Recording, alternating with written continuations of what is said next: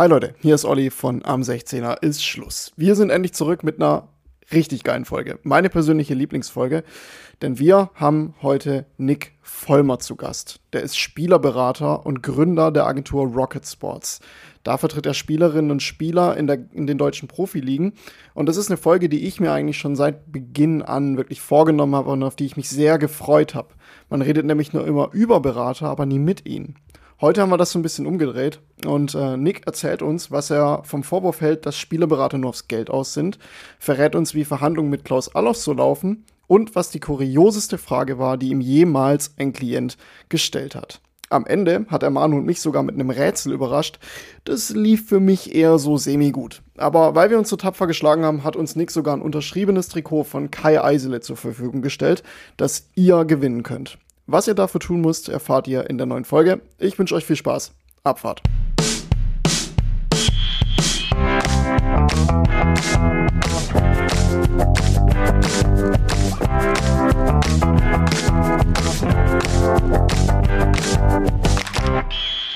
Ey, am 16er ist Schluss. Herzlich willkommen zu einer neuen Folge von Am 16er ist Schluss, dem Kreisliga-Podcast, der es in den letzten Wochen amtlich hat schleifen lassen. Wir entschuldigen uns. Äh, warum das so ist, erkläre ich gleich, aber es wäre unhöflich, nicht die zwei Herren vorzustellen, die hier neben mir sitzen. Mein Name ist Oliver Gewald und ich begrüße einmal neben mir Manuel Riedel, wie immer. Hi Manu. Ja, hi. Und äh, unsere Verstärkung für die heutige Folge. Folge. Nikolai Vollmer von Rocket Sports. Ein Spielerberater, der heute gelöchert wird von uns noch und nöcher. Danke, dass du dir die Zeit nimmst. Danke, dass du dich unseren Fragen stellst. Hi. Ja, sehr gern. Hallo, hallo. Ja, Leute, ihr habt's gehört, wir haben ein bisschen schleifen lassen oder ihr habt's vielmehr gemerkt, äh, eure Podcatcher waren leer. Ihr musstet mit anderen erfolgloseren Podcasts wie gemischtes Hack vorlieb nehmen. Ähm, ja, lag einfach dran, äh, beruflich viel los. Ähm, Fußball gibt's auch noch, Familie gibt's auch noch, wie wir gerade, äh, wie ihr gerade vielleicht gehört habt, wenn ich's drin lasse. Manu war mit seinem Kleinen viel unterwegs und hat Gummibärchen mitgebracht. Und eingesteckt. Und eingesteckt, genau. Ähm, und deshalb äh, haben wir es ein bisschen schleifen lassen. Aber jetzt sind wir wieder da und haben dafür eine Maxi-Folge, eine super Maxi-Folge, ähm, in der wir äh, tatsächlich XXL unterwegs sind, weil wir ein Thema haben, auf das ich mich persönlich sehr freue. So, kurzer Schnitt, unser Gast hat sich verschluckt. Das ist die Aufregung. Ähm, Nick, ähm, ich würde gern einsteigen mit äh, einem kleinen Zitat. Wir wollen alle, dass David bei uns bleibt, weil er ein super Junge ist und ein super ähm, Spieler, der Hansi Flick will ihn unbedingt bei uns behalten, aber er hat einen geldgierigen Piranha als Berater und, äh, und der, der, Vater, den ich eigentlich sehr mag, äh, der, mit dem ich immer super Gespräche hatte, der, der lässt sich von dem sehr beeinflussen. Ich schafft, sich durchzusetzen, denn bei uns ist das, es geht wirklich nur um Geld. Was sagst du zu, als Spielerberater zu diesem Zitat und dem Vorwurf? ja, überragend. Und, und die Insta, ich feiere diese Insta-Memes so ab, ne? Irgendwie Piranha. Neulich war auf Bild irgendwie äh, die beiden Top-Berater, ne? Raiola gegen äh, und so weiter. Ähm, ja, also glaube, da gibt's keine zwei Meinungen, vor allem für uns als äh, gebürtige Kreisliga-Fußballer. Äh, dass es mittlerweile natürlich Dimensionen hat, die, die einfach, äh, also jeglicher fachlichen und sachlichen Grundlage äh, entbehren. Also keine Ahnung, wenn dann irgendwie auch Papa von Spieler XY schon mal per se irgendwie 10 Millionen für sich will, für die Unterschrift vom Sohn und, und, äh, na, und äh, irgendwie ähm, neben jeglicher Vertragsverhandlung dann nochmal allein das Beratersalär da irgendwie verhandelt wird, dann, dann ähm, ist das nicht ansatzweise mehr zu erklären und da, also außer darüber irgendwie zu lachen, äh, fällt mir da auch nichts mehr ein und entbehrt eigentlich auch jeglicher Grundlage. Äh, und äh, für alles, was wir, glaube ich, hier an Werten stehen und wenn du dann schaust, was in der Welt passiert, also völlig abstrus, ja. Deswegen außer Lachen fällt mir da gar nichts mehr ein. Das heißt, ähm, du wurdest ähm, bei deinen Klientinnen und Klienten noch nie als geldgieriger Piranha bezeichnet. also äh, nicht, dass ich wüsste und ich habe jetzt auch irgendwie auf äh, Insta noch nichts darüber gefunden. Nee, also Spaß beiseite. Eigentlich gibt es relativ klare Regelungen, ähm, wie das Geschäft funktionieren sollte. Aber wir wissen, überall, wo Geld zu verdienen ist, sind oft äh, so, so Marktmechanismen irgendwie ausgehebelt und äh, von dem her, klar, am Ende muss man immer sagen, es gibt die Gegenseite, die es bezahlt, ja, also immer wessen Schuld ist es. Man kann auch sagen, er ist maximal clever, weil er die Kohle für sich zieht, ja, aber ähm, nee, also wir stehen da für andere Dinge. Ähm, will aber auch ganz ehrlich sein, ich bin nicht ansatzweise in, in, in den Regionen unterwegs, von dem her ähm, keine Ahnung, was Geld aus einem macht, aber Stand jetzt würde ich behaupten, ähm, da, da wird irgendwie ein Prozentteil auch ausreichen, um glücklich zu werden. Ja. Du hast gerade schon angerissen, ähm, du bist nicht unbedingt in den Regionen unterwegs. Ich möchte dich aber jetzt aber auch nicht, dass, oder ich möchte jetzt auch nicht, dass du dich kleiner machst, als du bist, weil wir sitzen hier im Raum mit ganz vielen Fußballtrikots und einer Dartscheibe, die Manu mehr interessiert hat. ähm, weil die so anscheinend eine Profi-Dartscheibe ist.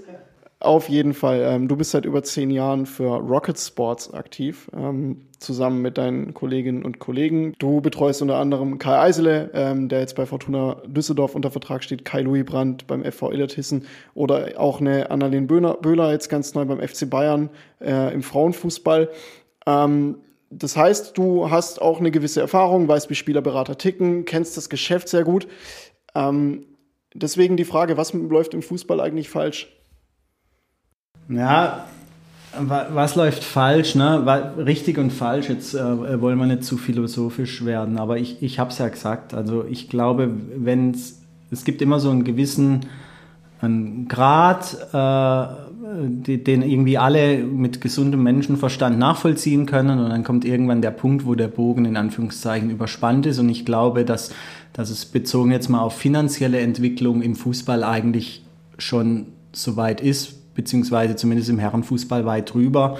Ähm, ich ich glaube, da verliert man den Fan, ja, zumindest jetzt auch irgendwie mittelfristig, weil, weil das alles nicht, nicht mehr in unsere Welt passt, ja. Also, ne, ich, ich, wie gesagt, ich will es jetzt nicht zu philosophisch machen, aber wenn irgendwie auf der einen Seite irgendwie Leute verhungern und, und was weiß ich, was für Elend entsteht und auf der anderen Seite irgendwie ähm, es jetzt nur noch darum geht, wann zum ersten Mal diese äh, Pseudo-Ablöse-Hürde äh, äh, von einer Milliarde oder sowas geknackt wird und die, also dann, dann, dann ist das alles irgendwie rational gar nicht mehr zu erfassen. Ja. Davon hatten wir es zwar ja schon mal, äh, dass sich das ja runterzieht dann bis zu uns in die, in die Kreisligen. Also bei uns gibt es ja dann auch mehr Geld, schon für Spieler, für, für Trainer mehr Geld. Das zieht sich, das kommt, fängt immer oben an. Zieht sich Spielende Co-Trainer Nummer 5. genau, genau. Ah ja, früher war der irgendwie der König, der ein Pärchen Kickschuh irgendwie gekriegt hat. Ne? Ich habe mal, in, ich hab mal beim SV Mühlbach gespielt und da gab es mal irgendwie mal von, von einem Edelfan 20, 20 äh, Euro auf die Hand ne? und du warst irgendwie äh, äh, der King. Aber ja, also mittlerweile, also ich, ich krieg ich sage ja, vielleicht kommen wir da später noch drauf. Ich sage, in den unteren Klassen will ich nicht ansatzweise irgendwas mit Spielerberatung. Also das ist ja peinlich eher, ne? So, aber ähm, da gibt es ja mittlerweile ähm, auch schon, schon Summen, von denen man hört, die, die irgendwie, also das war früher die Regionalliga mhm. so und also ja, aber ich habe es vorhin schon gesagt, andererseits gibt es immer irgendjemand, der es ja auch bezahlt. Ne? Das Geld fällt nicht vom Himmel und, und da, da, da kann es jetzt irgendwie dieses Henne-Ei-Problem, also wer ist dann der Schuldige, der, der es zahlt oder der, der es verlangt, ja, irgendwie so Marktwirtschaft. Aber ja, also die Frage war, was läuft im Fußball, äh, die Frage war, was läuft im Fußball falsch? Und also ich glaube, diese, diese finanziellen Entwicklungen, die man da gesehen hat, die sind schon ähm, gefährlich. Und man hat es jetzt, glaube ich, so ein bisschen Corona-mäßig mal gesehen, ne? wie schnell es dann auch geht, wenn die Stadien eben nimmer voll sind. Mhm. Ja, und äh, in was für Bredouillen dann der ein oder andere Verein da auch kommt. Ähm, da, wie das Ganze laufen kann, wenn es vielleicht auch ein bisschen besser läuft und geordneter und wie du die ganze Erfahrung gesammelt hast. Darüber wollen wir heute sprechen. Ähm, wollen auch ein paar Community-Fragen ähm, einsetzen, die sehr, sehr schön geworden sind, äh, die bei Instagram reingekommen sind. Vielen Dank nochmal. ASIS-Podcast. Könnt ihr gerne folgen. Ähm, noch sage ich Danke, liebe Community. Ja, ne? Und nachher sage ich, was habt denn ihr für eine Community? ähm, zu Beginn mal ähm, die Frage nicht, wie du Spielerberater wurdest, weil ich finde, das ist immer so ein bisschen, ja, dann habe ich das gemacht und das gemacht, sondern wieso eigentlich? Was hat dich da angetrieben, dass du Spielerberater werden willst?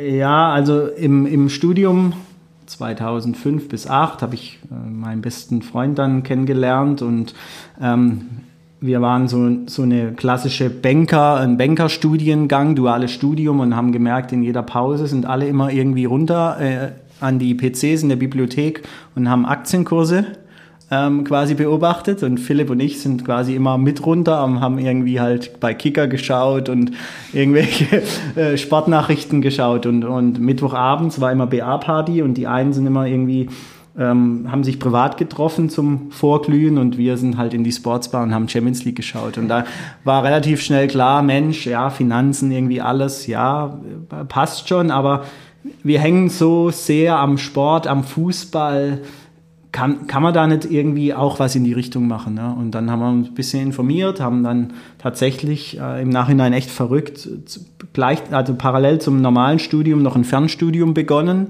in Düsseldorf, haben da Sport- und Fußballmanagement studiert und ja, als wir dann fertig waren, hat sich einfach die Frage gestellt, so in welche Richtung soll es gehen? Und dann haben wir eben gesagt, Mensch, wir sind eigentlich ganz ordentlich ausgebildet, ja, haben ein bisschen Ahnung vom Fußball, von Finanzen, so breit aufgestellt und können wir nicht in dieser für uns auch unbekannten, aber doch recht zwielicht, äh, zwielichtig anmutenden Beraterbranche irgendwie so die Guten sein, ja, und da einfach so ein bisschen anders und freundschaftlich und, und vertrauensvoll begleiten, ja. Und dann haben wir einfach an einem 30. April ähm, nach einem Bockbierfest einen Gesellschaftervertrag äh, rausgeholt und am 1. Mai 2009 quasi H&V Sports hieß es damals gegründet und gesagt, jawohl, jetzt sind wir Spielerberater. Nee, Quatsch, davor haben wir noch im März ähm, äh, beim DFB in Frankfurt äh, die Lizenz erworben und dann gesagt, jawohl, gehen wir uns mal auf eine Reise. Ja. Heißt dein Kumpel ist jetzt auch noch Spielerberater? Ja, genau. Also Philipp ist, äh, wir sind nach wie vor, also sind mittlerweile, wir waren da mal zu dritt, haben dann, äh, als wir Frauenfußball begonnen haben, auch bewusst noch äh, weibliche äh, ähm, Kollegin für die Geschäftsführung gesucht, ja, und so sind wir zu, zu, zu dritt, zu viert, ähm, teilen wir uns das ein bisschen auf, ja, und ähm, ich sag mal so in unserem Kern, die Freundschaft steht da tatsächlich auch so über allem, also ähm, ich würde das nicht allein machen wollen, ne, sondern das ist so dann auch das Konstrukt, was das Ganze so nochmal wertvoller macht, ja. Ähm, da kommt auch schon die erste Frage aus der Community rein, weil wir haben schon gehört, äh, du hast mal beim SV Mühlenbach gespielt. Äh, Wer es nicht kennt, äh, ja, Kreisliga, was für eine Liga war es? Bezirksliga, Kreisliga A? Das war dann aus der Bezirksliga abgestiegen, Kreisliga okay. A, genau. Heißt, äh, weit weg vom Profifußball. Ähm, und äh, da kam die Frage aus der Community, die sehr kritisch ist, die ich aber sehr gut fand. Die wenigsten Berater waren selbst Profifußballer. Woher wisst ihr eigentlich, was gut für einen Spieler oder eine Spielerin ist? Ja, also absolut berechtigte Frage. Ähm, und deswegen würden wir uns auch nie anmuten, irgendwie uns sportlich einzumischen. Ja, also ich glaube, jeder Trainer, jeder Funktionär bei einem Verein oder im Zweifel auch jeder Spieler kann, kann die einzelnen Situationen viel besser beurteilen. Aber ähm, ich drehe mal den Spieß um. Ja, woher kann einer, der früher Profi war und jetzt auf einmal irgendwie sportlicher Leiter bei einem Verein ist, Verträge ähm, gestalten ne, und, und über solche Dinge sprechen. Und wir werfen halt in die Waagschale, dass wir studierte Betriebswirte sind, äh, da durchaus Kenntnisse in dem Bereich haben und jetzt halt einfach über die Zeit uns da ähm, Know-how äh, quasi aufgebaut haben, was halt über ähm, das Sportliche hinausgeht. Und äh, die, ich glaube, diese Symbiose aus der Spieler und der Verein und das ganze Umfeld managt quasi, was auf dem Platz passiert und wir kümmern uns um das, was drumherum passiert. Das, das kann ein Nicht-Profi mindestens genauso gut und wenn man gut zuhören kann, dann, dann äh, kriegt man ja auch ganz genau mit, was der Spieler braucht äh, oder sich wünscht oder sich vorstellt. Ja. Was er genau macht mit den Spielerinnen und Spielern, da kommen wir gleich zu. Jetzt erstmal runtergebrochen, was braucht man überhaupt, um Spielerberater zu sein?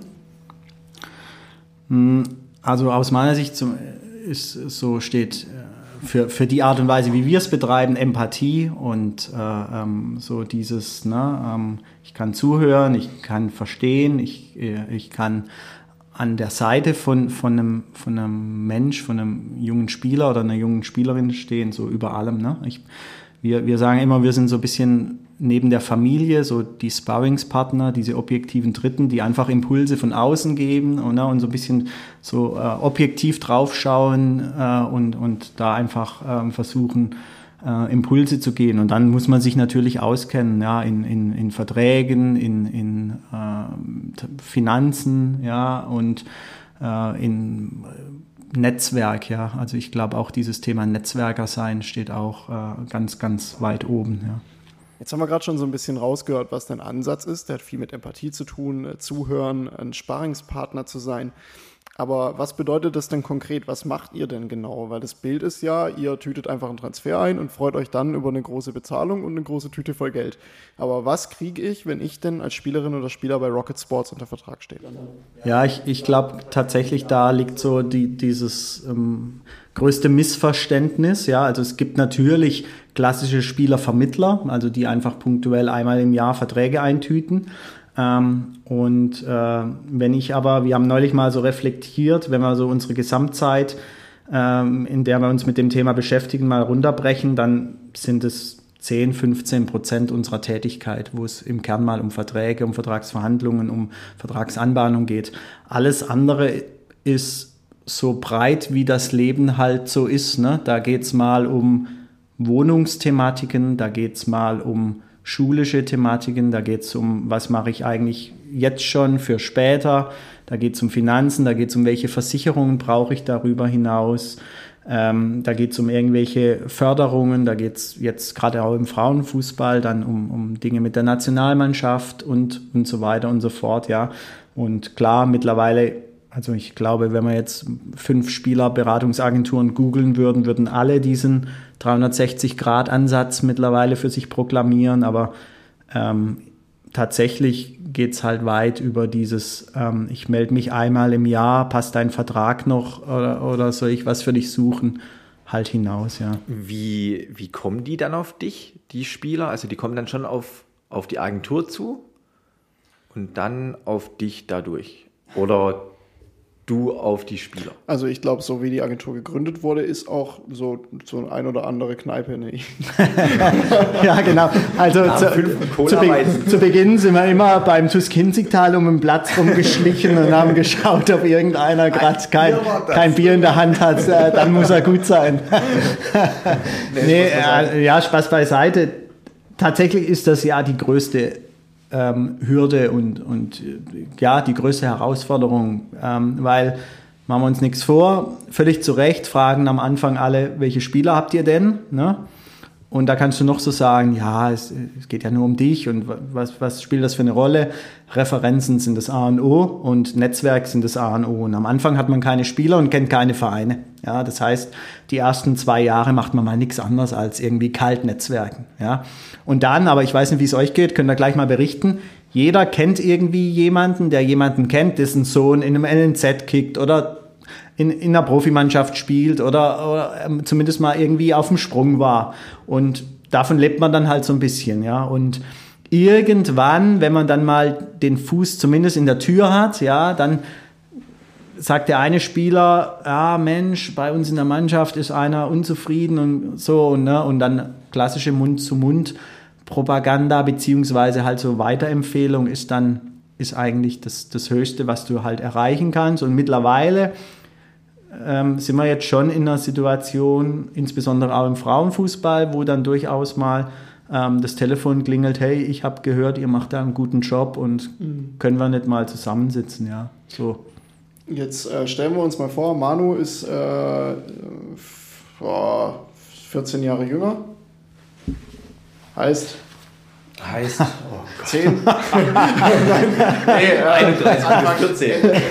Ende 10. Ende, Ende 10. Ende 10, ja, okay. Also 18, 19, ähm, junger, aufstrebender Spieler beim äh, keine Ahnung, SC Freiburg, ähm, dritte Liga, äh, U23 will vielleicht irgendwie auch einen nächsten Schritt wagen, äh, fühlt sich nicht so, dass er da vielleicht die Chance kriegt und ähm, ihr geht auf und ihr bekommt das mit wie läuft das erste Gespräch mit einem Manuel Riedel ab? Ja, ähm, das ist tatsächlich die Nische, auch die wir suchen und die wir auch brauchen, weil normalerweise ist ein 17, 18, 19-Jähriger, der beim SC Freiburg spielt und die Situation, wie du ihn beschrieben hast, jetzt äh, ist längst vom Markt in Anführungszeichen. Also ähm, jeder 15-, 16-Jährige läuft mittlerweile mit einer Agentur auf. Das heißt, die Tatsache, dass ich einen Manu Riedel vielleicht gemäß transfermarkt.de oder weil ich es weiß, ohne Berater erwisch, ist schon mal ein Symbol dafür, ähm, dass, dass es sich da mal nachzufragen lohnt. Ja? Und ganz oft ist es dann so, dass man entweder noch keinen Bedarf gesehen hat an einem Spielerberater, weil man ja davon ausgegangen ist, ich will nicht wechseln. Und wenn ich nicht wechseln will, brauche ich keinen Berater, weil hatten wir ja gerade, ein Berater macht nur Transfer. So, das ist der, der eine Bereich. Oder der andere ist, dass man bewusst gesagt hat, nee, Papa, Mama ähm, kümmert sich drum und managt das und, und, ne, und dann vielleicht dann doch irgendwann der Punkt kommt. So, ähm, und dann gibt es halt mehrere Möglichkeiten. Das Ideal ist immer, man hat irgendwie persönlichen Kontakt, kommt irgendwie an die Nummer ähm, oder jemand kennt Mama, Papa, je nachdem, ne, äh, wie eng das Verhältnis ist. Und die, die, was man eben schaffen muss, ist, dass man an den Tisch kommt, ja, und dann mal in so einem Gespräch, wie wir jetzt zusammensitzen, halt mal unverbindlich vorstellen kann, für was man steht, was man kann, was einem vielleicht auch unterscheidet von ich sage jetzt mal auch bewusst Beratern oder Agenturen, die auf das Geld angewiesen sind, weil wir machen es ja bewusst nebenberuflich, ja. Und meistens, wenn man dann am Tisch war, ging es auch ganz gut aus, ja. Aber tatsächlich, das ist die entscheidende Frage, wie kommst du, wie kommst du an den Tisch, ja. Ähm, insbesondere, wenn du nicht schon bei 14-, 15-Jährigen um den Platz rumlungerst und irgendwie na, mit, mit äh, äh, Kickschuhware um dich wirfst. Ja. Auch das war ja wahrscheinlich vor zehn Jahren noch nicht so. Ist jetzt eher, oh, dass man jetzt halt schon zu dem 14-Jährigen muss. Ja, es, tatsächlich wird es immer früher, also es, genau, also es, es, wird immer früher jünger, ne? aber das ist wie, wie beim Geld, ja. Also es gibt da halt irgendwie der Markt macht sich die Gesetze und wenn die 16-Jährigen schon weg sind, dann gehen die Leute auf die 15-Jährigen, auf die 14-Jährigen, ja. Und so wie, glaube ich, der FC Bayern bis vor kurzem noch ausgeschlossen hat, dass sie, ein, keine Ahnung, ich weiß jetzt nicht, wie das Alter ist, einen X-Jährigen nie ähm, verpflichten, haben sie es jetzt, glaube ich, schon zum ersten Mal eine Ausnahme gemacht und dann kommt die Ausnahme von der Ausnahme. Ja, ja. ja. Ähm, das heißt, wenn ich das so richtig rausgehört habe, du gehst, um mal diesen Mythos aus dem Weg zu räumen, ähm, nicht wirklich auf Spielerinnen und Spieler zu, hey, hier, ich habe hier einen Wechsel für dich, da würde dir Option bieten, sondern du reagierst quasi erst auf den Wunsch der Spielerinnen und Spieler. Ja, genau. Also gibt es also gibt's ja die und die Vorgehensweise und die du, du beschreibst, ist relativ üblich. Also wir, wir sprechen oft mit Spielern, die sagen, ich habe ich bin kontaktiert worden und man hat mir versprochen, dass man mich auf jeden Fall zu jedem Zweitligisten und so weiter bringen kann. Ne? So, also A halte ich das für unseriös, ähm, weil dann, also das würde ja symbolisieren, dass man schon ohne des Wissens der Spielerinnen und des Spielers mit Vereinen über den Spieler gesprochen hat, von dem man im Prinzip gar kein Mandat hat. Das ist mal Punkt eins. Und Punkt zwei ist, ich kenne ja die Situation gar nicht. Ich weiß gar nicht, will der wechseln, fühlt er sich wohl, wie ist es beim Verein? Deswegen, also wäre jetzt für mich ausgeschlossen, aber ist tatsächlich durchaus gang und gäbe. Ich glaube halt auch, dass Ehrlichkeit ganz wichtig ist. Ich vergleiche das jetzt wieder mit uns, mit dem Kreisliga-Fußball. Wenn da irgendein Spieler zu einem anderen Verein gehen will, dann sprichst du mit dem Trainer und dann ist es auch oft so, dass der halt alles nur schön redet. Und dann lassen die sich oft einlullen und dann wechseln sie und dann gehen die auf gut Deutsch gesagt am Arsch, weil sie sich das halt. Ist mir noch nie passiert. weil, weil sie sich halt ähm, wer verarschen lassen letztlich. Ja, also de definitiv, ja. Also, und wir, wir glauben auch, dass diese vielleicht etwas, hm, wie soll ich sagen, langfristigere, aber unterm Strich dann nachhaltigere Arbeit sich auszahlen wird, ja, weil ja, also auch da jetzt wieder keine Phrasen. Haben wir eigentlich ein Phrasenschwein, ja? Ehrlich wert am längsten und so und so äh, Geschichten, ja. Ähm, es, die, der Fußball oder die Branche an sich ist dann auch so klein, ähm, wenn du da einmal den Ruf weg hast, das kriegst du ja nie mehr los, ja. Und solche Dinge machst du einmal, zweimal ähm, und dann bist du ja auch selber verbrannt, ja. Das spricht sich rum und ähm, ja, äh, tatsächlich versuchen wir, ähm, Qualitätsmerkmale da voranzustellen. Ja, wie gesagt, es würde jeder von sich behaupten, aber ähm, toi, toi, toi, bisher sind die Feedbacks, mit denen wir zusammenarbeiten, dann schon auch wir nehmen wieder unser Fallbeispiel Manuel Riedel für die nächste Frage, weil ist ja Manuel, sehr realistisch. ihr seid jetzt genau, ihr seid jetzt schon sehr lange irgendwie äh, zusammen äh, verpartnert und ähm, arbeitet zusammen und es läuft eigentlich ganz gut. Ich habe schon den Champions League Titel geholt. Genau, nee, äh, das lassen wir. nee, ähm, nur jetzt sagt Manu irgendwann, hey, oh, ähm, ich ähm, will wechseln, weil. So. Ähm, du bist allerdings der Meinung, das würde ihm und seiner Karriere absolut schaden. Was passiert bei so Unstimmigkeiten, ähm, was die Zukunft betrifft von Klientinnen und Klienten? Ja, gut. Es ist völlig klar, am Ende entscheidet immer der Spieler oder die Spielerin oder das Familienkonstrukt. Es ist völlig klar, ich kann und will nur Impulse geben, weil es ist ja nicht meine Karriere. Und ich muss ja da nicht jeden Tag zum Training hin. Und ich bin ja nicht in der Mannschaft. So, das heißt, ich spüre es ja nicht so hautnah. Deswegen gilt am Ende immer das, was der Spieler mag. Aber ich bin jetzt auch keiner, der dann irgendwie, ach, du willst doch bleiben, okay, sagt, ne? sondern meine Aufgabe ist da schon kritisch dagegen zu treten, wenn ich aus welchen Gründen auch immer eine andere Meinung bin. Und da, ähm, da trete ich dann schon gegen Schienbein und, und bin vielleicht auch ein bisschen nervig und sag, ähm, und in einem Monat rufst du mich wieder an, weil Punkt, Punkt, Punkt und so, ne? Ähm, und äh, ähm, schlaf noch mal drüber und schlaf noch mal drüber und das ist doch jetzt gerade eine Emotion oder ähm, was, was weiß ich, also ihr wisst, was ich meine, ja, aber ähm, das Ziel eigentlich unserer Zusammenarbeit ist ja immer so eine ja, Freundschaft ist jetzt vielleicht hochgegriffen, ja. Ich bin mittlerweile, am Anfang war ich 25, da, na, wenn du 25 bist und, und da ist jemand 19, dann, dann ist das teilweise sicher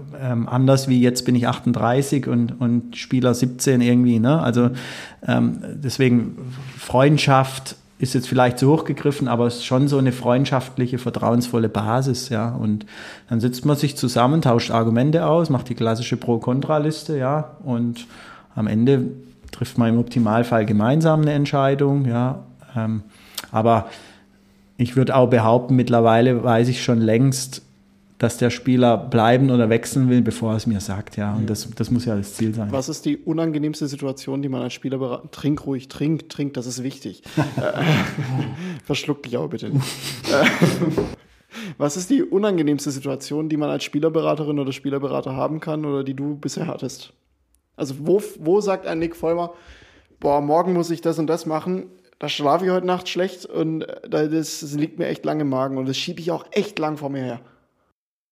Gut, ähm, es gibt immer Konstellationen, also so wie ich nachhaltig und vertrauensvoll mit den Spielerinnen und Spielern zusammenarbeiten will, will ich das auch mit den Vereinen, ja, weil es gibt nur eine begrenzte Anzahl an Vereinen und Funktionären und man, also meine Art und Weise ist gut und vertrauensvoll mit denen zusammenzuarbeiten. Aber am Ende des Tages bist du der Berater des Spielers oder der Spielerin, ja.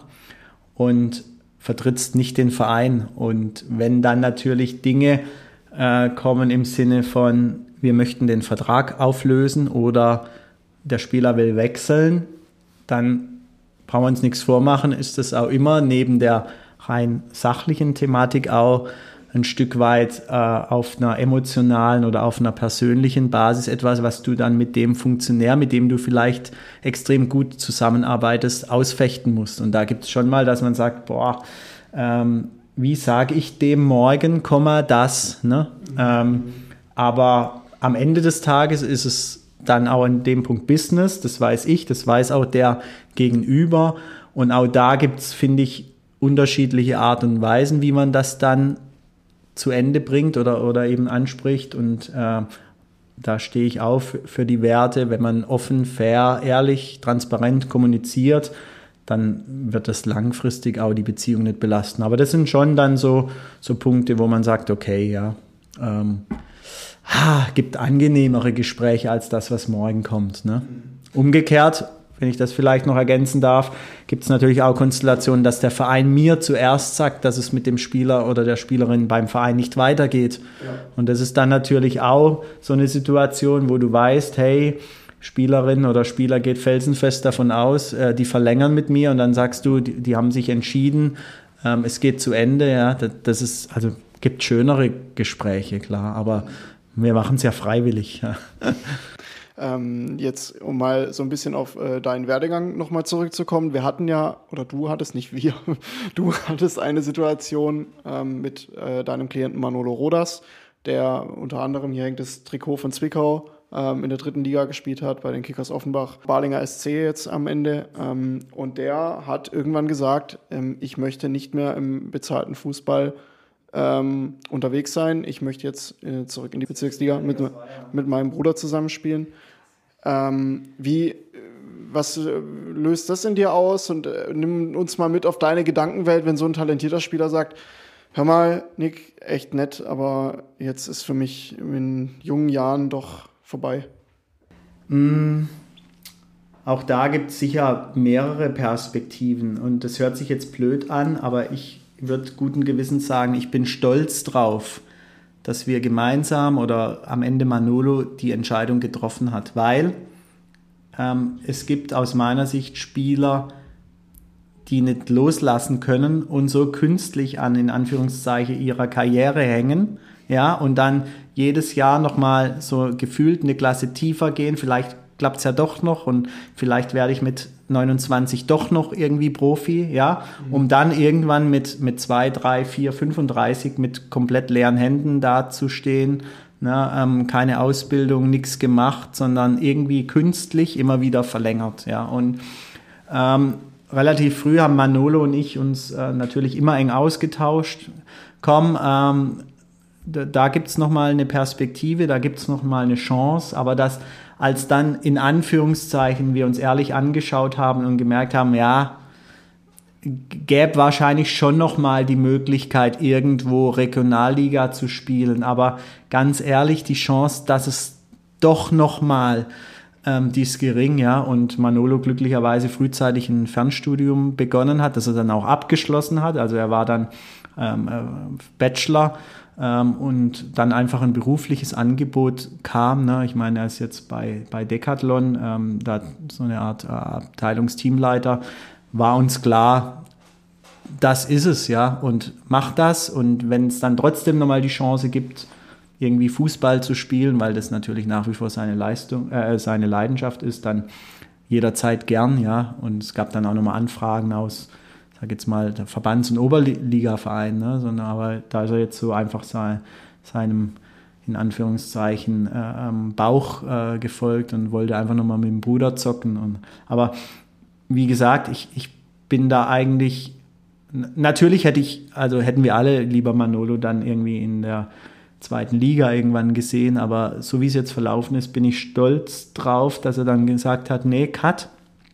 Ähm, es gibt auch ein Leben jenseits äh, und wahrscheinlich hätte es nicht gereicht und ich mache das jetzt so. Ja. Und auch das gehört dazu, ja. Ähm, das sind dann nochmal vielleicht harte Entscheidungen, aber äh, umso wichtiger sind sie dann zu treffen, um nicht irgendwie vor sich herzuschieben. Das heißt, unterstützt ihr ihn jetzt auch noch weiterhin oder endet dann auch so eine so eine Partnerschaft. Wir, wir sind nach wie vor super befreundet, ja. Und ähm, ich habe Manolo immer gesagt, wenn du mal irgendwie Bock hast, bei uns mitzumachen, dann, äh, dann mach bei uns mit, ja.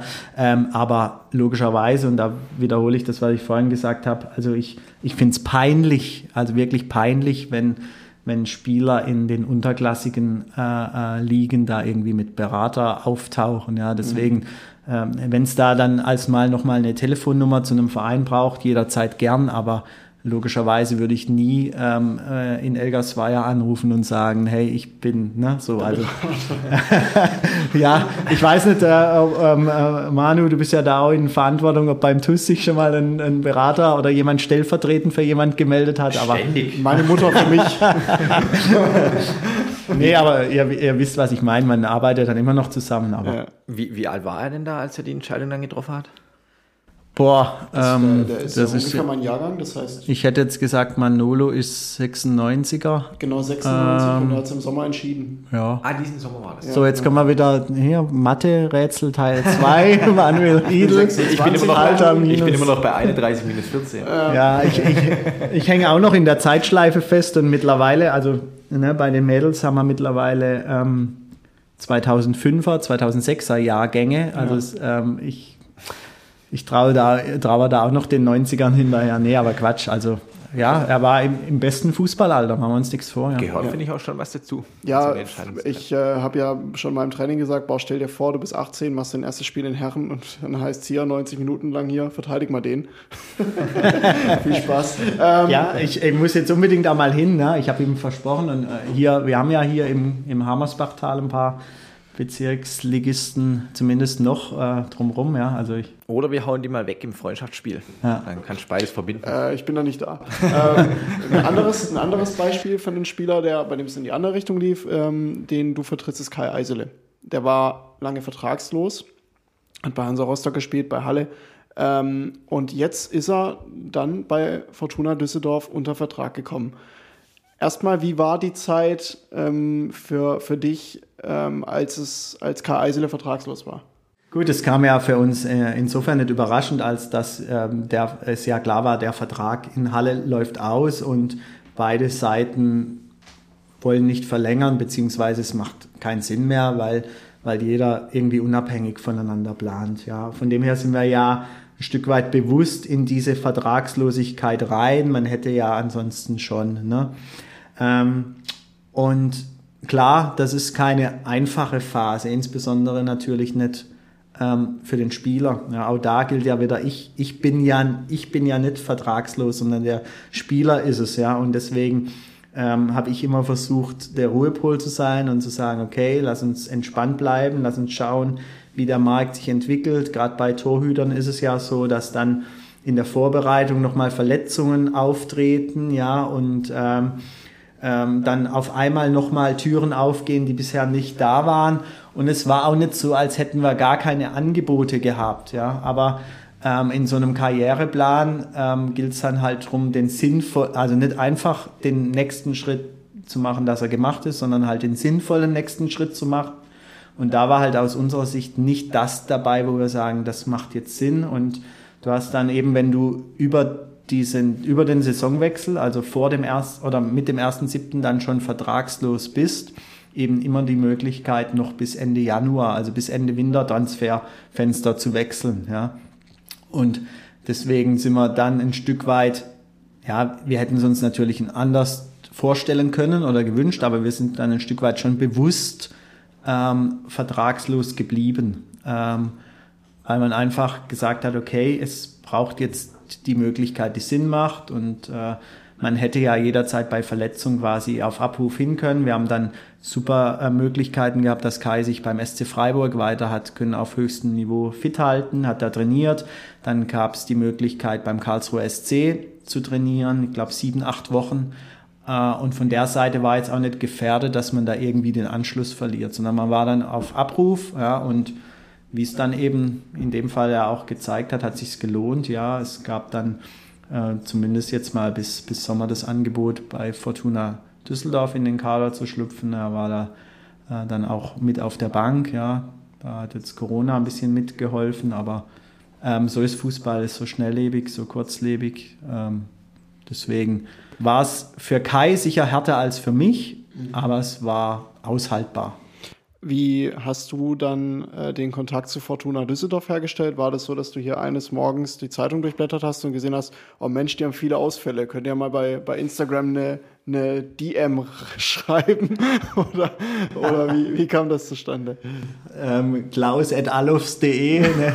äh, Nee, ähm, Spaß beiseite ich habe es ja vorhin gesagt, Netzwerk ist das A und O. Das heißt, man ist eigentlich ständig im Austausch mit allen möglichen Leuten und so natürlich auch insbesondere mit ehemaligen Weggefährten. Und in dem Fall war, ähm, war und ist ja auch der Kontakt äh, zwischen Kai und äh, Christian Preußer nie abgerissen, ähm, der ja dann ne, damals in Freiburg sein Trainer war und ähm, bis vor einiger Zeit dann eben auch noch Cheftrainer bei Fortuna Düsseldorf und so ähm, kam dann in dem Fall der Kontakt zustande, dass ich dann über diesen Hinweis, hey, ähm, ich kenne da noch einen, ähm, die Offiziellen sich bei mir gemeldet haben und dann haben wir einfach gesprochen, was stellen sich beide Seiten vor und das hat dann einfach jetzt auch sehr gut gepasst. Ja.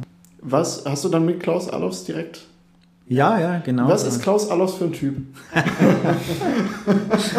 ja, also es ist ja nicht so, dass ich irgendwie stundenlang mit ihm Bier trinken war. Ne? Von dem her ähm, kann ich jetzt, ähm, ähm, will ich mir nicht anmaßen, generell über ihn zu sprechen. Aber also A ist es halt cool, also das, ne? Es ist einfach cool, wenn Klaus Allhoff dann auf deinem Handy äh, äh, klingelt. Nee, nee, also es, also ganz, äh, ganz, waren ganz angenehme Gespräche.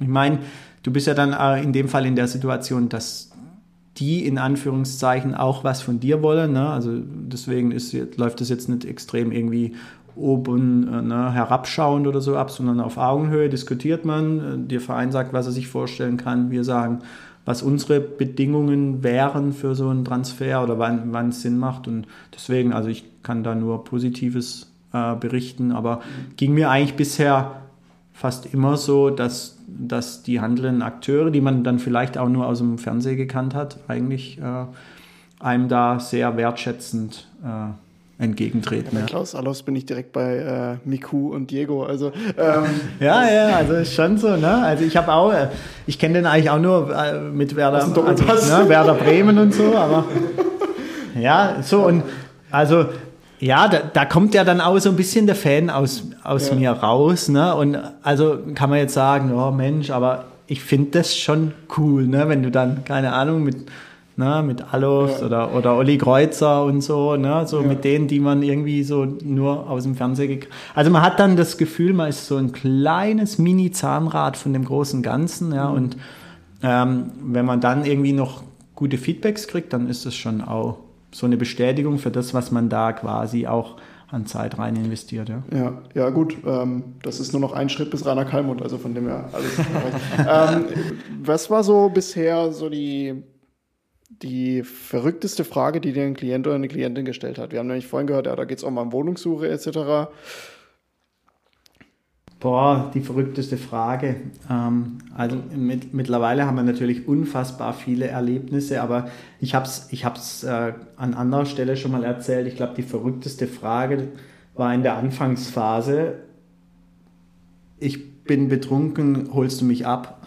ja, ähm, äh, ja also, ne, ich sage jetzt mal, jeder Anfang ist schwer und am gerade zu Beginn bist du natürlich irgendwie so willst du alles machen und bist total dankbar, wenn du überhaupt irgendwie ne und da, da waren schon und dann ein paar äh, coole Jungs mit dabei, äh, ähm, ne, die die äh, die dann vielleicht jetzt auch nicht ganz so professionell unterwegs waren, wir, wir aber ja logischerweise auch nicht. Ne? Und da hatten wir tatsächlich mal einen, einen U-Spieler aus einem NLZ, der dann irgendwann gesagt hat, hey, du bist mein Berater, hol mich ab, ja, nachts um zwei oder sowas, weil er auf irgendeinem auf Sauffest mit alten Freunden war. So, das war so. Ähm, aber den, habt ihr dann tatsächlich auch abgeholt?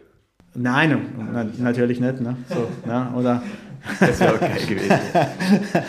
ja, ähm, nee, Spaß beiseite. Es, es gibt echt, also, na, also keine Ahnung, was hat euch schon irgendwie so ein, ein Kumpel mal gefragt, ja, also wie gesagt, man ist dann irgendwie langjährig an der Seite und da, da kann, kann alles Mögliche mal irgendwie, äh, mal irgendwie auftauchen. Ähm, von ähm, ich würde heute Abend nach dem Spiel noch zur Abi-Feier meiner oder zu, zur, irgendwie zur Abi-Feier meiner Freundin, kannst du zum Stadion meinen Anzug bringen, damit ich, und ne, solche Geschichten, ja, bis, bis hin zu, äh, keine Ahnung, ja ähm, auf meinen Fußballschuhen ist äh, irgendwie, der, der, die sind die falschen Initialien. Oh Manage das mal.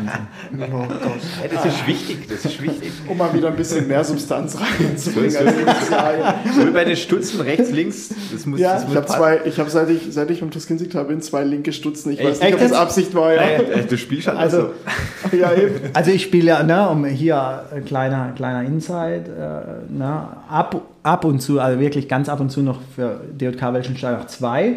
Und äh, ich durchwühle die ganze Kiste, um R und L zu finden. Ne?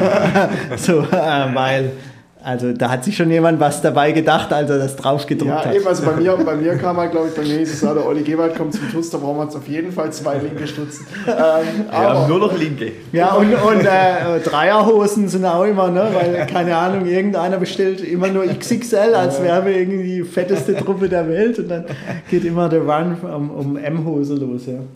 ähm, auf eurer Website steht nichts von M-Hosen und äh, L und L-Stutzen, sondern ähm, euer Ansatz. Und da ist mir folgender Satz aufgefallen. Wir verändern die Beratung im Frauenfußball nachhalt- nachhaltig. Wie? Tja, ähm, da gibt es auch eine, eine lange und eine Kurzversion. Ich versuche den Mittelweg zu finden. Ähm, durch Zufall sind wir auf den Frauenfußball gestoßen. Nicht, weil wir ihn nicht attraktiv fanden, sondern weil wir irgendwie businessmäßig nicht dran gedacht haben. Ja, businessmäßig hört sich jetzt schon wieder so blöd an, aber wir haben immer, also ich, ich weiß noch, war 2011 beim WM-Finale in Deutschland, Frauen-WM. Ähm, also ich habe es immer geschaut, aber irgendwie waren wir da nie so. Und dann haben wir einen Spieler betreut und er hat irgendwann gesagt, hey, ähm, macht ihr eigentlich auch, äh, helft ihr auch bei Frauen? Und dann, ja, warum? Und dann sind wir so ein bisschen in den Frauenfußball eingetaucht und haben relativ schnell festgestellt, dass der Bedarf für, für das, was wir stehen, eigentlich da noch, noch viel, viel höher ist. Ja? Weil, es vorhin berichtet, im Herrenfußball hat irgendwie jeder 15-Jährige schon eine riesen Agentur irgendwie an der Seite und ähm, wir hatten dann ein paar, paar Gespräche, da gab es im Frauenfußball durchaus Erstligaspielerinnen, die haben sich per E-Mail bei einem neuen Verein beworben, ja, weil sie komplett allein gelassen waren. Ja. Und jetzt hast du ja im Frauenfußball schon die Situation, dass es sich langsam, aber stetig professionalisiert, ja, dass es schon einen absoluten Aufwärtstrend gibt. Äh, und äh, deswegen glauben wir, dass auch Frauen und der Frauenfußball das verdient haben, dass man sie eben äh, ordentlich da unterstützt und an der Seite steht, ja, und da der Frauenfußball das so in der Breite nicht hatte, ja, glauben wir, dass, dass wir dadurch auch ein Stück weit, das ist natürlich ne, auch immer sehr visionär gesprochen, aber äh, Veränderung in den Frauenfußball bringen können, immer wieder, ich habe es vorhin erwähnt, ähm, als kleines Zahnrad des großen Ganzen, aber ähm, ja, ich glaube, es ist durchaus wichtig und richtig, dass, dass da die gleiche Unterstützung zur Verfügung steht, wie es im Herrenfußball ist. Beziehungsweise gerade wenn man an so Dinge denkt mit zweiter Bildungsweg und was kann ich nach dem Fußball machen, ist es, glaube ich, da noch umso wichtiger, dass man jemanden an der Seite hat, der ein bisschen Tipps gibt. Findest du es fair, wie der Frauenfußball im Vergleich zum Herrenfußball dasteht? Ha, was heißt fair? Ne? Ähm, wenn du, wenn man jetzt so Equal Pay und, und wie es alles heißt, mal, mal aufruft, man, man muss es, glaube ich, einfach unterschiedlich betrachten. Und ich glaube auch, die Frauen haben nicht den Anspruch, dass es eins zu eins mit dem Herrenfußball verglichen wird. Und natürlich, wenn ein Stadion irgendwie mit 60.000 äh, oder mit 80.000 gefüllt ist und ein anderes nur mit, mit 500, dann kann ich gar nicht die gleichen Voraussetzungen fordern. Ja? Ähm, aber ich glaube, es gibt so ein paar Grunddinge, die man, die durchaus auch der Frauenfußball verdient hätte. Und da spreche ich dann schon von unfair. Äh, und da geht es mir so ein bisschen um Vermarktung, um Darstellung. Ja, ich weiß nicht, ob ihr selber Frauenfußball schaut, ja, braucht euch jetzt auch nicht outen, aber wenn man äh, auf äh, Magenta, mittlerweile kommt ja wenigstens jedes Spiel auf Magenta, das war letztes Jahr noch nicht mal so, aber wenn man so ein Spiel anschaut, dann gibt es halt zwei oder drei Kameras irgendwie auf dem Dach und es ist schon echt zäh, sich so ein Spiel anzuschauen, ja, und in einem, bei einem Herrenfußballspiel sind irgendwie 20 Kameras, Kameras mittler, mittlerweile da in diesem Ultra HD 4K und so weiter, ja, und das sind so Dinge, da kann mir keiner nachvollziehbar erklären, warum der Frauenfußball nicht gleich gefilmt werden kann wie der Herrenfußball. Ja. Klar kann man jetzt noch sagen, die spielen irgendwie auf dem Nebenplatz, da geht es technisch nicht, okay, aber das sind alles nur Ausreden, ja. Und ähm, deswegen, also so ein paar Dinge empfinde ich tatsächlich als unfair. Ja. Aber jetzt im Großen zu sagen, das muss eins zu eins gleich sein, also das, das ist, glaube ich, nicht angebracht und das ist aber auch wenig das, das Ziel oder der Wunsch der Frauen, sondern es geht einfach um so, um so ein paar Grundwerte. Ja, der, der Unterschied ist halt so groß. Einfach. Ja, wobei, ähm, das hat ja auch äh, Raffaella Borgräfe, die ja auch bei uns zu Gast war, die Torhüterin des SC Freiburg, ähm, gesagt, es ist halt auch Hochleistungssport und die müssen extrem viel aufbringen, um auf dieses Niveau zu kommen. Und obwohl sie nebenbei eben noch arbeiten, studieren, zur Schule gehen, ähm, Familie haben. Und äh, das wird halt nicht unbedingt dem Ganzen gerecht derzeit. Wenn du jetzt in einer entscheidenden Rolle wärst, mal eine ganz große Frage, die wir ganz groß aufmachen. Ähm, was wären deine drei Lösungsansätze, um das zumindest ein Stück weit voranzutreiben, dass es dem gerecht wird, was es ist? Also jetzt mal von Equal Pay etc. weg, Ja. schon angerissen. Genau, also, also ich glaube, es müsste mal wie in England oder ein paar Länder mittlerweile mal äh, Grundvoraussetzung sein, dass die Spielerinnen zumindest in den Top-Ligen Vollprofis sein können. Also mindestens mal so viel verdienen, dass sie für den Moment, spricht ja gar nicht von für immer, aber für den Moment nichts anderes machen müssen.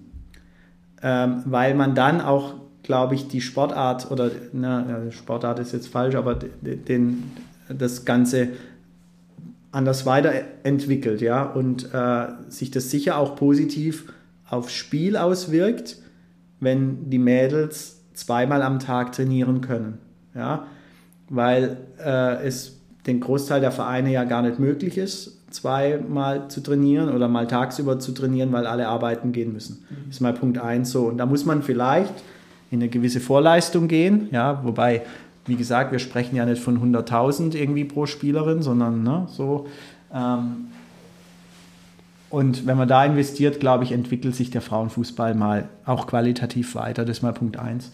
Punkt zwei ist eben, habe es vorhin angedeutet, so ein bisschen die Präsentation. Ja, also ich sehe riesig Luft bei der Vermarktung, wenn man schaut, was für ein Top-Produkt die Bundesliga ist. Ja, also wie, wie die DFL es schafft, die erste Bundesliga irgendwie weltweit, international zu vermarkten. Ja, das ist wirklich Premium. Ja.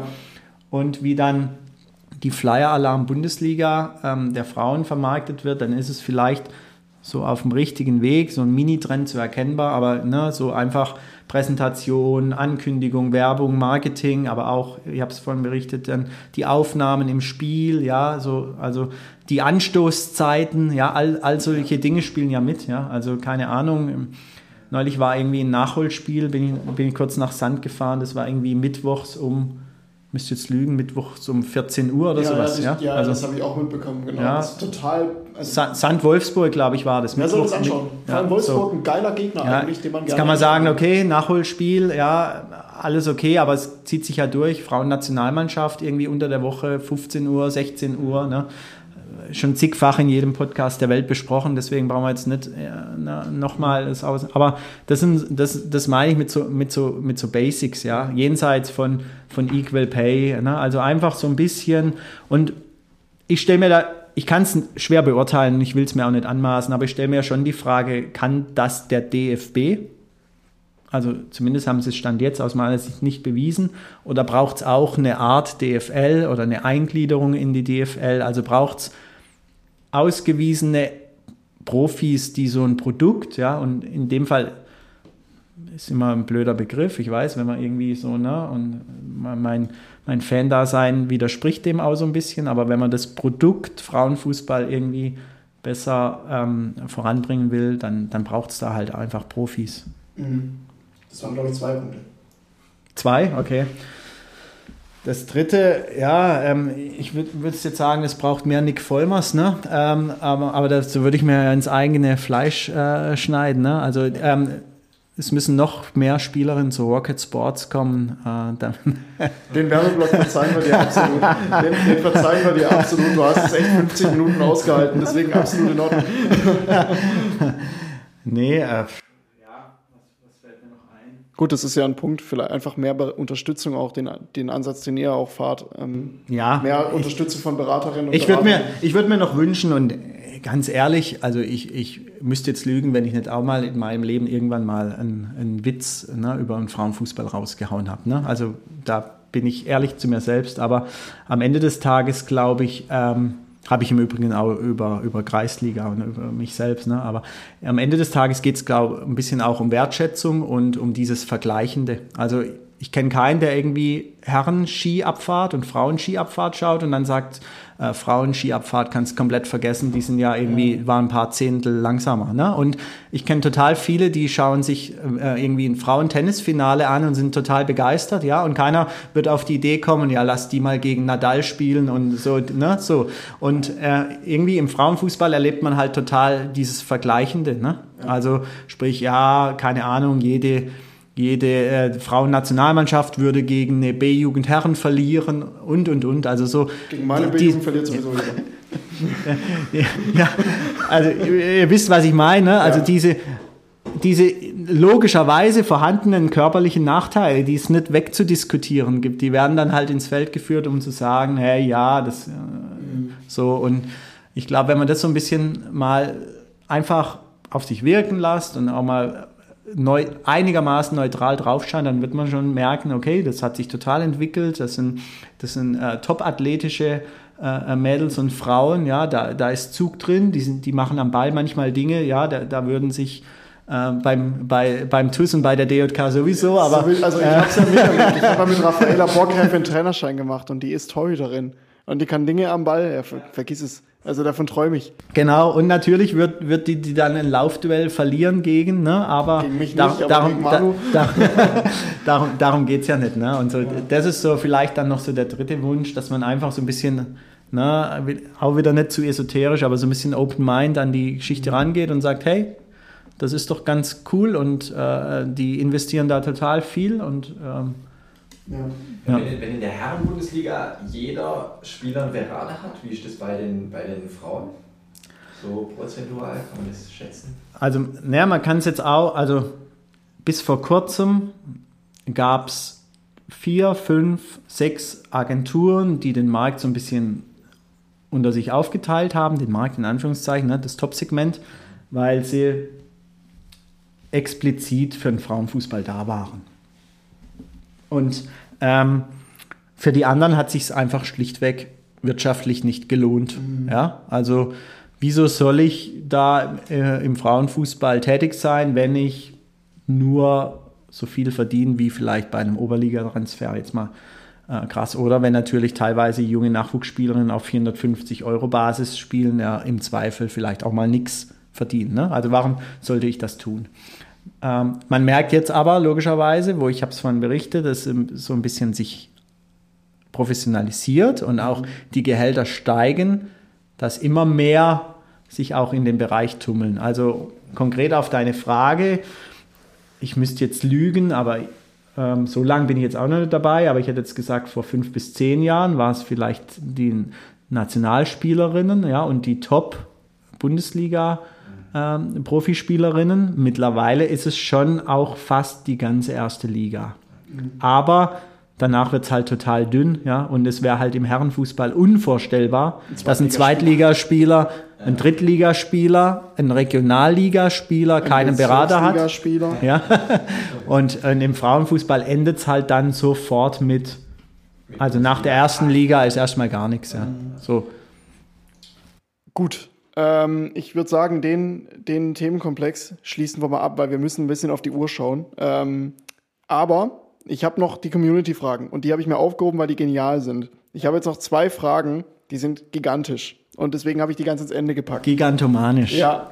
Deine Einschätzung, Nick Vollmer, wenn alles perfekt läuft. Wie hoch könnte man Manu und Olli vermitteln? ähm, ich brauche hier den Fluxkompensator und eine Zeitmaschine und müsste nochmal ganz vorne anfangen bei euch. Ne? ähm, ja, also äh, muss jetzt ja, also für, muss nochmal schauen, wie viel Geld kriege ich. Ah ja, überall hin. Ne? Also ich sage jetzt mal, ähm, the sky is the limit und äh, wir können ja mal kurz Klaus Alofs anrufen. Gibt es da nicht so eine Sendung, wo man irgendwie den, den ja, größten äh, Promi... Äh, ganz schlimmen Ricardo Basile. Meine, meine Geschichte. Der möchte gern Journalist Ricardo Basile, das kann ich auch gerne drin lassen. Furchtbar. Ähm, ja, genau, genau das. Ja, ruf den... Ja, ja genau. Irgendwann machen wir mal äh, so einen Spaß. Ne? Aber, aber ab welcher Liga braucht man denn einen Berater?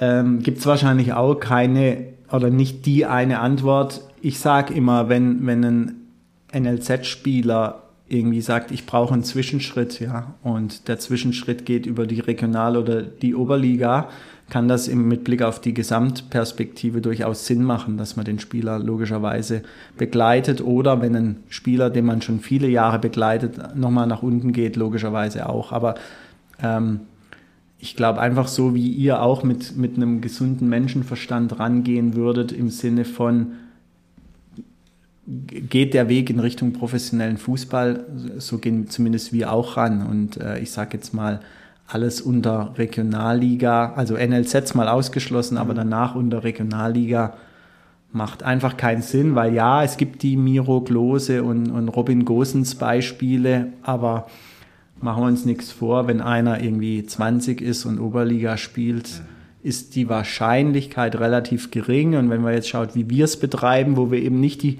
die Spielerfabrik sind, die halt irgendwie 200, 300 Spieler mal reinholt und dann schaut, wer schafft, sondern sehr punktuell, auch aufgrund der, der Zeit dann nur unterwegs sein kann, macht es einfach keinen Sinn, einen Verbandsligaspieler zu begleiten. So zumindest unsere Philosophie. Ähm, jetzt lache ich gerade so ein bisschen, weil ich kenne durchaus Verbandsligaspieler, die Anfang 20 sind, die durch ihren Agenten einen Wechsel vollbracht haben in der Verbandsliga, wo ich halt auch sage, ja, und jetzt? Ja. Also. Ja. Das, das ist ja das. Aber nochmal, ich will da keinem zu nahe zu treten. Äh, äh, aber ich würde halt tendenziell, also wenn, dann wäre ich so maximal im Hintergrund, ne, dass, dass man es gar nicht merken würde, aber ich würde mir echt schäbig vorkommen, wenn ich dann quasi, keine Ahnung, wie, ne, Verein XY in der Verbandsliga, ey, ich habe ne, so und, und dann, keine Ahnung, am Schluss sogar noch für mich Kohle will oder was, ja, aber mhm. ähm, helfen, unterstützen jederzeit gern, ja, ähm, aber bitte nicht im Sinne von, ich bin der Berater von XY, ja. Ich habe noch eine wunderbare zweite Frage, die genauso, die genauso kreativ ist, ähm, aber fand ich unglaublich schön. Warum bin ich nicht auf die gekommen? So, was ist der größere, der größere Ritterschlag? Einen Spieler bei einem Verein unterzubringen, bei dem er sich entwickelt und kurze Zeit später zu einem größeren Club wechseln kann, Beispiel Haaland bei Dortmund, oder einem Salihamidzic einen Bunassar unterzujubeln. Ach Gott, oh Gott, ich muss ja so eine gewisse Neutralität nach außen machen. Wer, wei wer weiß, an wessen Tisch ich mal irgendwann noch sitze. Ne? ähm, ja, äh, äh, kann, kann man das auspiepsen?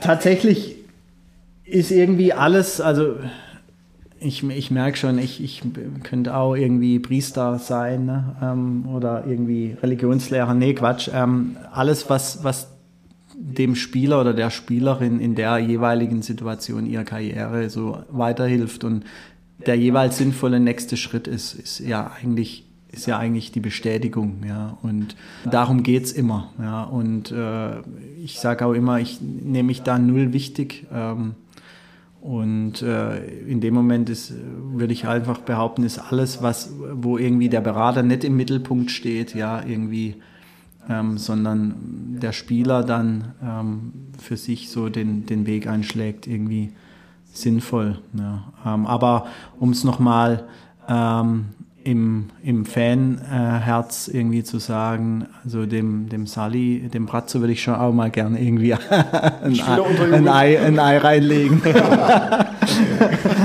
Gut, ich glaube, das ist genug gesagt. So, jetzt kommt nämlich die große Überraschung der Folge. Du hast noch ein Spiel für uns. So, ich habe einen Vorschlag, Manu. Eine Prüfung? Wer hat Nick das vorbereitet? Wir spielen gegeneinander, wir, wir legen eine Prüfung ab. Der Verlierer wenn es dann Verlierer gibt. Ähm, wenn ja, würde ich sagen, dass der Verlierer morgen im Training 300 Meter Läufe macht, dreimal 300. Was? Dann kannst du ja am Sonntag gar nicht mehr spielen. Doch. Ähm, und wie? Und äh, ja, das, das, ich würde sagen, wir spielen um 300 Meter Läufe. Wir sind hier, wir sind hier nah am Volk, wir sind nah an der, an der Kreisliga, wir wollen uns fit machen fürs Wochenende. Okay, also ich habe es ja vorhin mal angerissen, wir haben jetzt gar nicht detailliert drüber gesprochen. Ähm, zu meiner Anfangsphase gab es noch eine Spielerberaterlizenz. Die musste man erwerben beim DFB, also beim jeweiligen Landeverband, äh, Landesverband. Die ist im Moment quasi ausgesetzt. Oh, super. Weil, also die FIFA hat festgestellt, dass es zu oft unterwandert wird und dass man sich daran nicht hält und will es neu regeln, Komma, seit fünf Jahren oder seit sechs. Und deswegen ist es momentan ausgesetzt. Das heißt, wer ein ähm, Führungszeugnis hat, was sauber ist und 500 Euro an den DFB überweist, darf Spielerberater sein. So, Olli. also für euch die Chance. Ne? Gehe ich in Urlaub oder werde ich Spielerberater? Muss ich abwägen. Ja, genau. so, aber ähm, wie, wie gesagt, bei uns gab es noch die Prüfung und die Prüfung das hört sich immer so einfach an. Die, die war so ein Multiple-Choice-Test. Ne? Also man, man, hatte irgendwie die Aufgabe, jegliche FIFA-Statuten, UEFA-Statuten, DFB-Statuten, ähm, alles ne, von oben nach unten auswendig zu lernen. Ganz kurz, das war dann wie so ein Trainerschein quasi, nur als Spielerberater und am Schluss musstest du die Prüfung ablegen. Ja, also es gab keinen Unterricht oder sowas dazu. Ah. Es war alles Selbststudium. Ah. Ne? Es gibt zwar so ein paar Agenturen, die das irgendwie anbieten, aber im, im Endeffekt Selbststudium und dann geht man nach Frankfurt, große Turnhalle, ähm, setzt sich da an den Tisch und ähm, dann macht man einen Multiple-Choice-Test. Und ich weiß, Multiple-Choice hört sich auf den ersten Blick immer so, naja, ist schon irgendwie machbar an, Sag aber. Es ist leicht, ich bin dreimal durch den ja. Führerschein Genau darauf wollte ich hinaus. Also der, der Teufel sitzt da im Detail und dann ist irgendwie halt ja. Nuancen in der Antwort anders. Ne? Also es war echt knackig und ich glaube, die Durchfallquote ist irgendwie bei weit über 80 Prozent. Das liegt aber jetzt nicht nur daran, dass wir dann irgendwie halt cleverer sind, sondern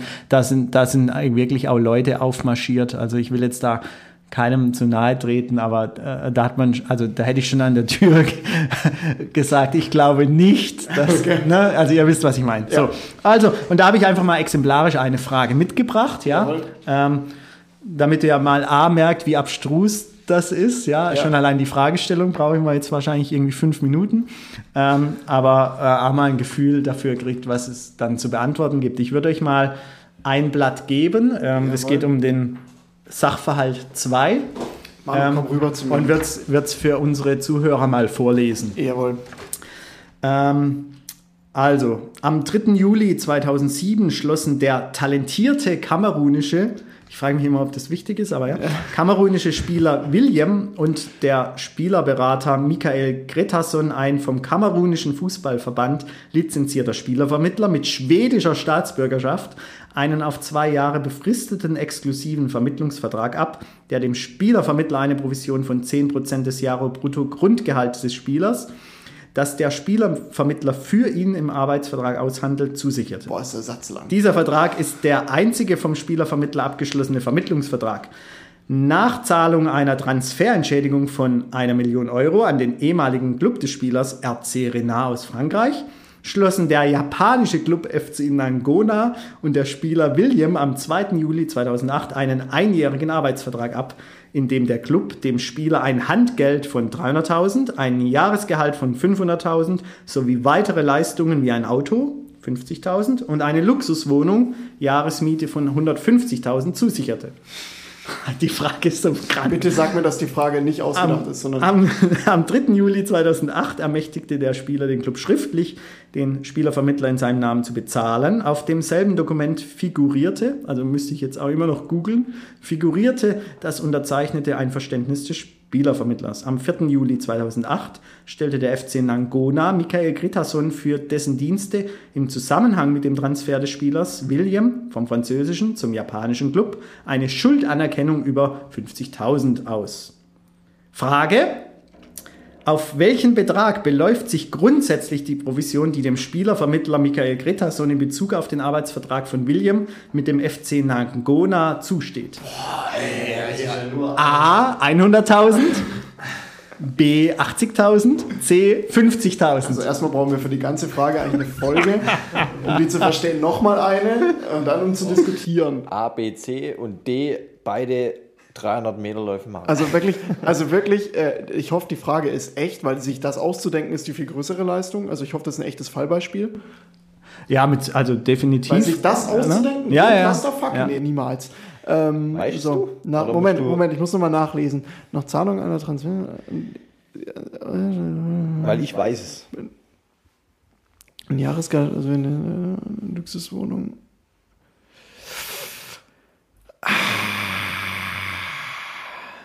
Ich nehme A. A? Ich nehme A. Ja, wenn wir jetzt das gleiche nehmen, ist ja langweilig. Ja, da, gut, dann. Dann, dann nehme ich, äh, ich nehme 80.000 B. Also ich log A ein. Okay. Ähm, Manuel Riedel ähm, hättest du Lust, Teil von Rocket Sports zu werden? Ja, Und, klar, äh, immer, klar, immer. Warum B? ja, also es sind tatsächlich 80.000, ne, warum denn? um es aufzulösen. Und jetzt geht halt hier dieses ähm, Detailwissen los, dass man, ähm, ja, wie hier steht, 10% aus dem Jahresbrutto-Grundgehaltes verdient, aber das Handgeld dazu zu zählen ist, sonstige Prämien nicht. Ne? Das heißt, man kann die 300.000 Handgeld und die 500.000 Jahresgehalt zusammenzählen und davon 10% sind dann 80.000. Ich war bei der Million äh, Aber- Ablöse. Ja, da steht quasi im Detail drin, dieser Vertrag ist der einzige vom Spielervermittler abgeschlossene. Und äh, ansonsten hätte er noch mit dem, hätte er noch ähm, was auf die Transferentschädigung aushandeln müssen. Aber ähm, soll ja nur mal so ein kleines Fallbeispiel sein, was für Kram man dann auch irgendwie im Kopf haben sollte. Sowas und kannst du mich besoffen abholen. äh, gut, ich mache morgen 300 Meter Läufe. Das Ergebnis seht ihr bei Instagram. Kannst du morgen noch mal ein bisschen drüber nachdenken, während den 300 Meter Ja, läuft. So, und äh, aus diesen Sprintwerten wird sich dann auch ergeben, wie hoch ich euch bringen kann, ne? um, um da nochmal den Bogen zu schlagen. Oder, oder wie, wir- wie weit runter. Runter. Gut. Boah, haben wir was weggequatscht. Stunde 10. Stunde, Stunde 10. 11, 11 Ja, war gerade. Ja, Mega cool. längste, längste Folge ever. Ever, aber, ever, ever, ever, ever. Aber war extrem cool, ähm, extrem lehrreich, wie man so schön sagt, liebe Kinder. Aber ähm, wir haben euch auch lang genug hängen lassen. Deswegen gibt es die XXL Superfolge am. Äh, das ist quasi der Sat 1 Filmfilm unter dem Podcast. Ja, Blockbuster, ne, mit Pause und so. genau, äh, Weltpremiere. Aber mach doch einfach drei Folgen draus, dann können wir wieder ein bisschen schleifen Ja, lassen. das habe ich mir auch schon gedacht. Jetzt reden wir einfach noch 20 Minuten. Hey, Leute, wir binden es ab. Äh, ich, So, also, und wenn es gut ankommt, äh, also wenn es äh, von der Community geliebt wird, dann komme ich einmal zum TUS ins Training, Oh, okay? sehr gut. Ja, ich würde sagen, dann machen wir eine Abstimmung bei Instagram. Dann machen wir eine, eine Abstimmung bei Instagram. Und, ähm, Danach äh, ruft Klaus Allofs nie mehr bei mir an. und die DJK welche Steinach auch nicht. Danach brauchst Ach du so, jetzt muss ich mich selber beraten. Brauche ich eine Trainingsfreigabe der DJK Welschensteinach, wenn ich beim TUS trainieren will? Ich, ähm, ich brauche mal unseren Juristen. Bitte im Abschlusstraining vor welche Steinach. So, Leute, bevor wir uns jetzt immer weiter für quatschen hier. Wir binden es ab. Ähm, Nick, vielen Dank für deine Zeit. Ja, sehr Und gern. Wir hören uns garantiert wieder, weil wir haben eine Laberfolge aufzunehmen zum Bundesliga-Ende. Ähm, müssen wir auf jeden Fall machen. Ähm, wir meinst ballern die zum, raus. Zum Pokalsieg. zum Pokalsieg und alle und, und Champions League Einzug und Berlin, den, doch Berlin. noch Abstieg von Borussia Mönchengladbach. Das äh, kriegen wir alles in einen Hut in der nächsten Folge. Ähm, ihr könnt auf dem Instagram Podcast, äh, in- auf dem Instagram Podcast, auf der Instagram Seite ASIS-Podcast könnt ihr noch was Schönes äh, erwerben in den nächsten Tagen. Ähm, wir haben ein Sondertrikot in der Anfertigung, das posten wir dann, sobald es spruchreif ist. Das ist gerade im Vlog und da könnt ihr was Gutes tun und äh, dieses Trikot dann zu euch holen, gewinnen, je nachdem, ähm, wann wir da fertig sind, posten wir es dann direkt. Nick, danke dir für deine Zeit. Ähm, ich gebe das letzte Wort erst an Manuel Riedel und dann an dich, Nick. Macht's gut. Wir hören uns in zwei Wochen wieder. Ciao. Ja, von mir danke, Nick. Und danke fürs Zuhören und bleibt sportlich. Jo, danke euch. Ne? Hat mir immer großen Spaß gemacht. Ich habe jetzt gar nicht erwähnt, dass ich mal 25-0 gegen TuS Kinzigtal gewonnen habe. Das muss unbedingt noch in die Folge Ja, rein. gut, das war noch Zeit.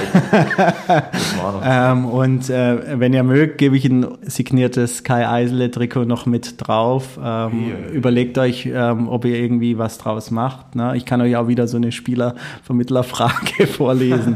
ähm, von dem her, ja, ähm, super Sache, die ihr macht hier. Und ähm, ich liebe Kreisliga-Podcasts insbesondere euren. Und äh, bleibt gesund, ja. Ciao.